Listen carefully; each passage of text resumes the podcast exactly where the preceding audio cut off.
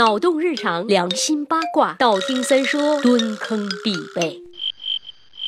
北宋皇陵被盗，南宋的皇陵也未能幸免，大概是在元朝初期遭到的。这也是中国帝王陵寝被盗事件中最悲惨的一次。严谨的说，南宋皇陵其实不叫皇陵，人家起名叫攒宫，什么意思呢？攒结子宫，也就是暂葬地。这就跟台湾的蒋介石悬棺一样，不下葬，不在台湾入土，总想着回大陆来。南宋皇帝也是啊，我得打回去，我要收复失地，然后把我们的棺材呢也迁回河南巩义祖陵区内，所以埋的都比较浅了，那挖起来就。更容易了。挖南宋皇陵的人叫杨碾真家，听这个名字就不是汉人啦，这是一个西域的和尚。本来作为一个出家人，应该好好修行，但他偏偏不走寻常路，不是佛法，毫无道行，坏事做尽，是出家人和盗墓者里的双重败类呀。也怪了元世祖忽必烈很欣赏他，派他总管江南地区的佛教事务。江南地区你们懂的。说起来一声长叹，南宋混得比北宋还惨呀。从公元一千一百二十七年，赵构。在南京，也就是现在的河南商丘称帝。到一千二百七十九年，陆秀夫背着小皇帝赵昺跳海自杀。南宋一共是一百五十二年，这前后有九位皇帝，六位葬在浙江绍兴宝山，也就是在江南地界，分别是宋高宗、宋孝宗、宋光宗、宋宁宗、宋理宗、宋度宗。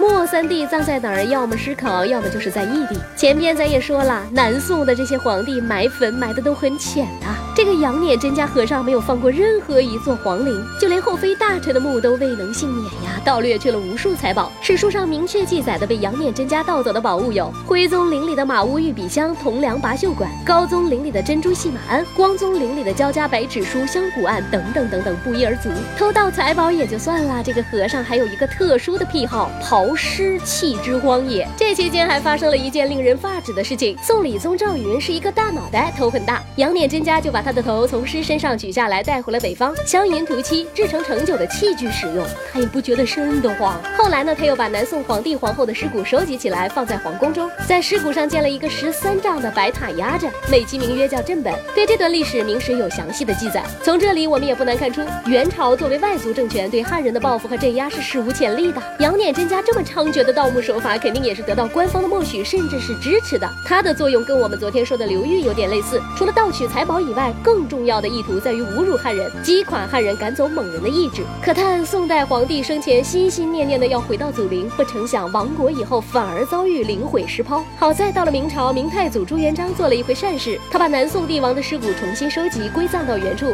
又重新修建了皇陵，以慰在天之灵吧。好了，结束今天的节目之前呢，再稍微做一个小预告，下一期我们要说的这个盗墓者呀，可就牛逼了，人家是个皇帝，而且还是一个名气不小的皇帝呀，你。呀呀呀，下期见喽，拜了个拜。微信公号搜索“三公子约子”，曾经约的那个约，让我们彼此相爱，为民除害。